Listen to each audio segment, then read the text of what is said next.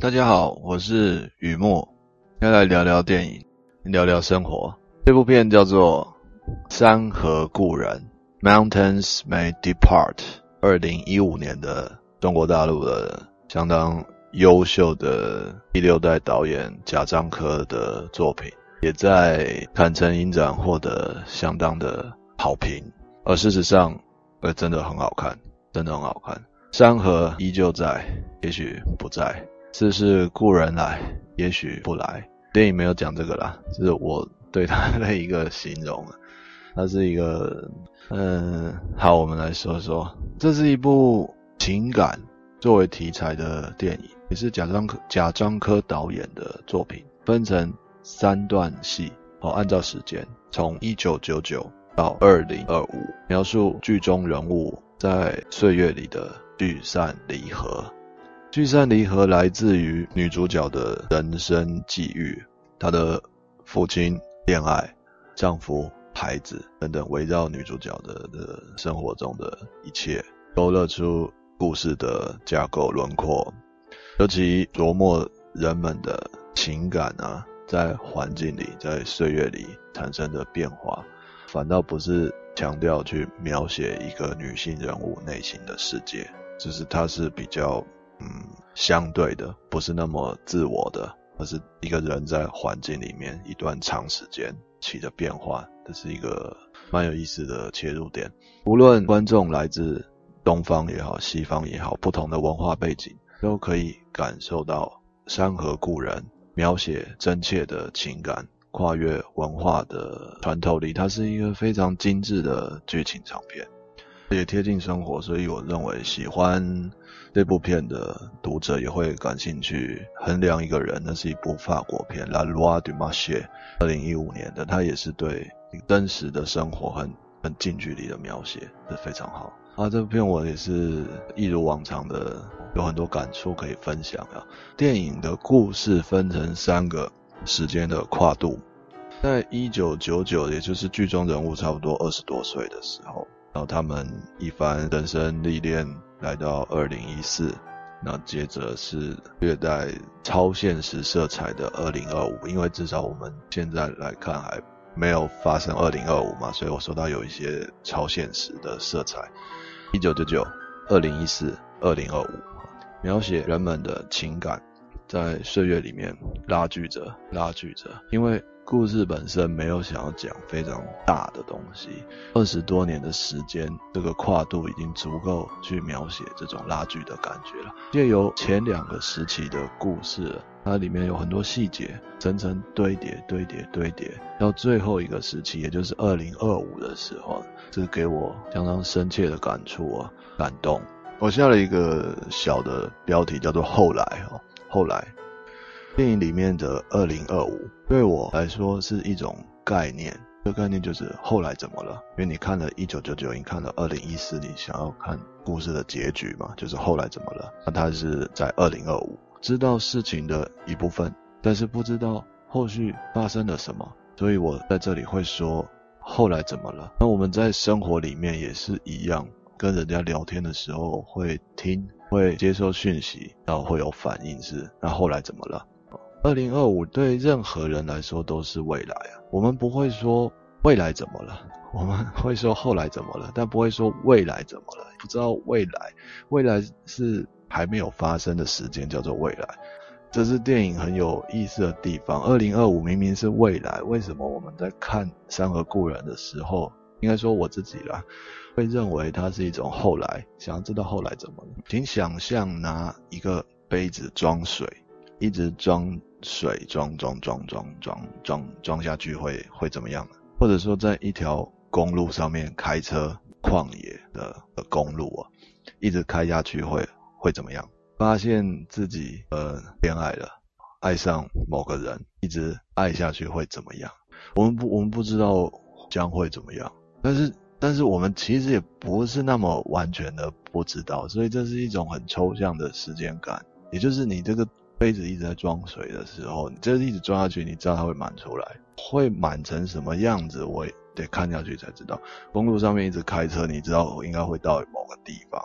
到底那是什么地方，你也得开下去才知道。就是就是这种感觉，呃，蛮抽象的时间感，但是贾樟柯导演把这种感觉拍得很好，让我们在看的时候会想要看到二零二五的这些剧中人后来到底怎么了。也许延伸的来说，我们也可以好好活着，活着去看看自己的人生后来怎么了。另一个点是，呃，翻译，好，这翻译在在在电影里面就是《山河故人》哦，也是很有很有发挥。那的一个男孩子不会说中文，而他的父亲不会说英文，父亲是依赖着电脑翻译，但是就小孩子说，他也不是那么小孩了，就是二二十岁左右，他就是在国外长大，他只会讲英文嘛，那。爸爸只是不会讲英文，他只会讲中文，所以他们沟通是爸爸是选择呃依靠这个电脑翻译，那男孩就常常不高兴，甚至生气，说我不是你儿子，你儿子是 Google Translator，是 Google 翻译，因为呃这个这这是很很有戏啊，虽然表面上这是司空见惯的。亲子之间、父子之间的呃相互不被理解，但我认为不只是这样。父亲想要透过电脑翻译孩子的英文讯息，这是孩子的想要表达的事情，不不单单是因为孩子说的英文爸爸听不懂，而是来自于孩子的讯息那个内容。小小孩想要独立生活，想要搬出去住，还有那一份那一份想法。传达不到，对父亲心里面就是常常听到的。你猜怎么？你出去你能生活吗？你你能够养活自己吗？什么这些，就是那个那个是一个障碍，那是一个障碍。那孩子有话想要对男人说，而那个男人是他的爸爸，情感受到语言的阻碍，就说英文的爸爸听不懂。为了克服阻碍，爸爸选择透过机器。甚至透过明白人情世故的活人翻译，也就是电脑翻译，就是说不通，就干脆找一个又懂中文又懂英文的人，而就是张艾嘉演的这个角色在在中间翻译。可是翻译出来的内容是寂寞，爸爸跟儿子都明白了，但是寂寞。有时候我们很想告诉一个人我们想要说什么，但是对方听不懂。我们就会想要寻求翻译，让对方懂。那个懂不是说，呃，你的能力好不好，你的能力不够，所以你不懂，不是的，而是为了想要让对方明白，会用很多方法反过来想，去了解对方为什么没办法懂。其实那是一种情感，那是一种爱的表现。最感慨的就是翻译出来。得到的是寂寞，因为寂寞是最不需要，也最不愿意被翻译的感觉。我看这边真的那那个拍得很好，那个感触很强烈。可是没有办法，有的东西你你如果不尝试去翻译的话，你也不会得到确定，你还是会想要去尝试。但是那个尝试出来的结果让人落寞的时候，就真的是。好，第三个，第三个。感触呢是说过，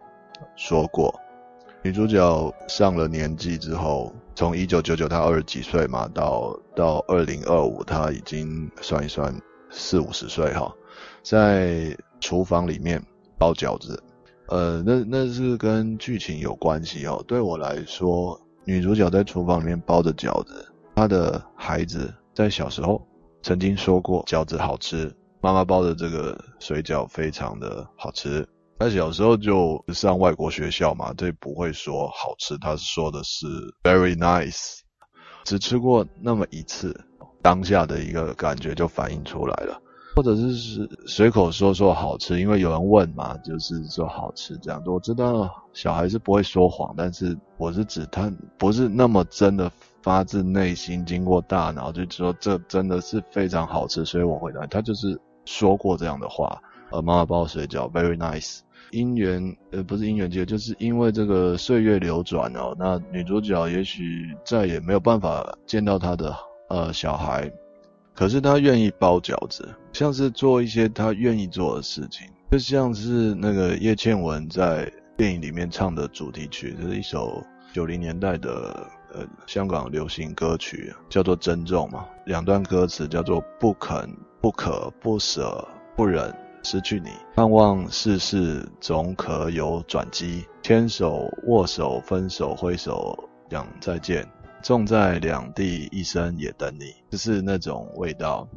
妈妈曾经听过孩子说过包饺子好吃，不知道孩子哪一天会回家，但是如果回家的时候就会有饺子可以吃，那是一种情感的执着，但是非常的隽永，淡淡的，不是那么的，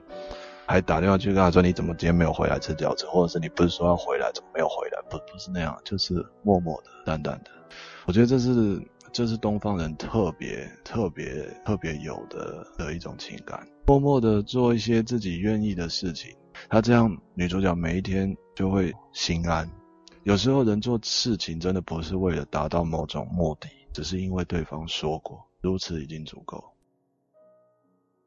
和大家分享到这里。